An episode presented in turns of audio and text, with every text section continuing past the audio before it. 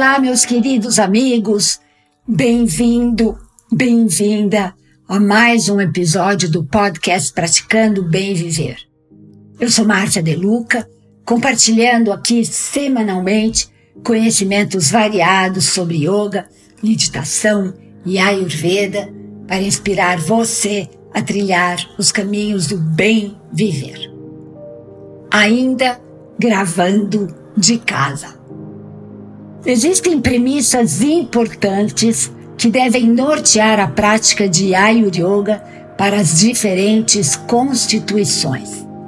Aqui compartilho com vocês as premissas referentes à prática para Pita. Praticar yoga a partir do coração, minimizando a necessidade de competição.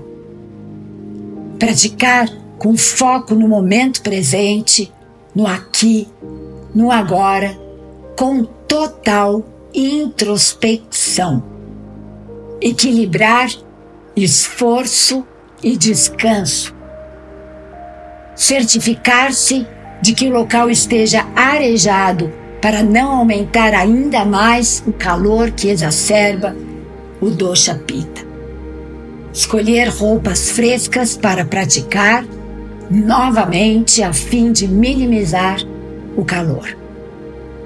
Como já vimos no episódio anterior, priorizar os asanas de antiflexão de pé ou sentados, torções que resfriam o corpo, suaves retroflexões que liberam a tensão da região abdominal, em especial do fígado. Evitar comparações com outros praticantes. Promover uma respiração consciente, alongando mais a expiração do que a inspiração. Terminar sempre a prática com uma torção para resfriar a fisiologia ou fazendo um pranayama, um exercício respiratório que também resfria. Os melhores pranayamas para resfriar a fisiologia, vem quente que eu estou fervendo dos pita, são Vamos praticar agora. Coluna ereta, postura de rei e de rainha. Com o dedão da mão direita, obstrua a narina direita e inspire pela narina esquerda, que é a narina lunar que resfria. Troque a narina em atividade, obstrua a narina esquerda com o dedo anular da mesma mão direita e expire pela direita. Volte a inspirar sempre pela esquerda e a expirar sempre pela direita. Então, esse pranayama é muito fácil. Basta seguir esta regra.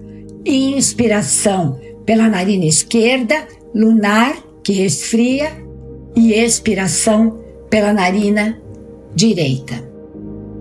O ideal é praticar por 10 minutos para realmente usufruir dos benefícios de qualquer pranayama.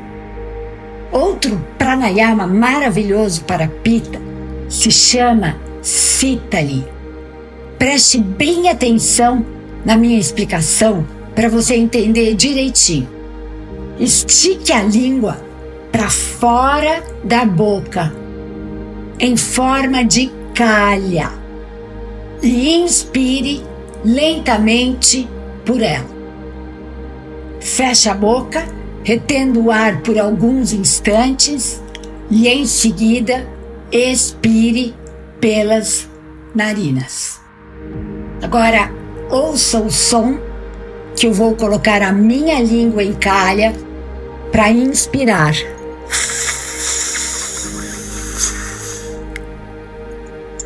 Retém e expire pelas narinas. Conseguir colocar a língua em forma de calha é genético. Quem não consegue, não adianta nem tentar. Nesse caso, pratique Sitkari. Coloque a ponta da língua na arcada dentária superior, deixando a boca entreaberta. Inspire dessa maneira, sentindo o ar fio penetrando dentro da boca. Feche a boca, retém o ar por alguns instantes e em seguida expire pelas narinas. Esses dois pranayamas que acabei de ensinar, Sitali e Sitkari, além de resfriarem a fisiologia, tiram a fome e a sede. Essas pessoas se beneficiam também bastante com a prática da meditação, trazendo equilíbrio e calma para os pensamentos que julgam e criticam o tempo inteiro quando em desequilíbrio. Se você tem o Pita Dosha em predominância, faça esse exercício. Sente-se confortavelmente com a coluna ereta e os olhos fechados. Importante sempre manter a coluna bem ereta durante a prática. Comece fazendo alguns ciclos de respiração consciente, sempre focando no alongamento da expiração.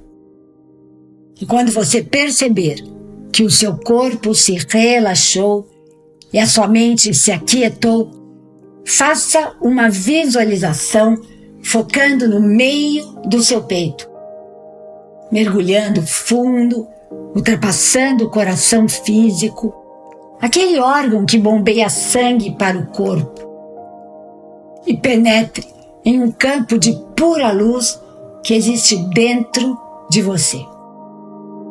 Nesse campo, somos perfeitos e completos, sem necessidade de competirmos com ninguém.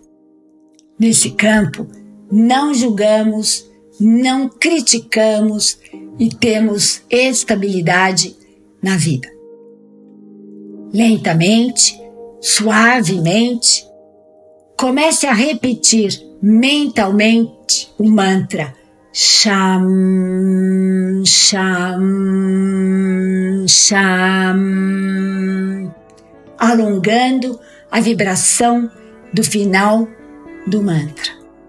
Esse é um mantra equilibrante para a pita. Depois dessa prática, você não ficará mais impaciente, irritado, crítico ou bravo. E a cada dia me inspiro mais nos sábios conceitos dessa ciência milenar de autocura, Ayurveda e Yoga. Ciências milenares da autocura e da autorrealização e harmonização do ser.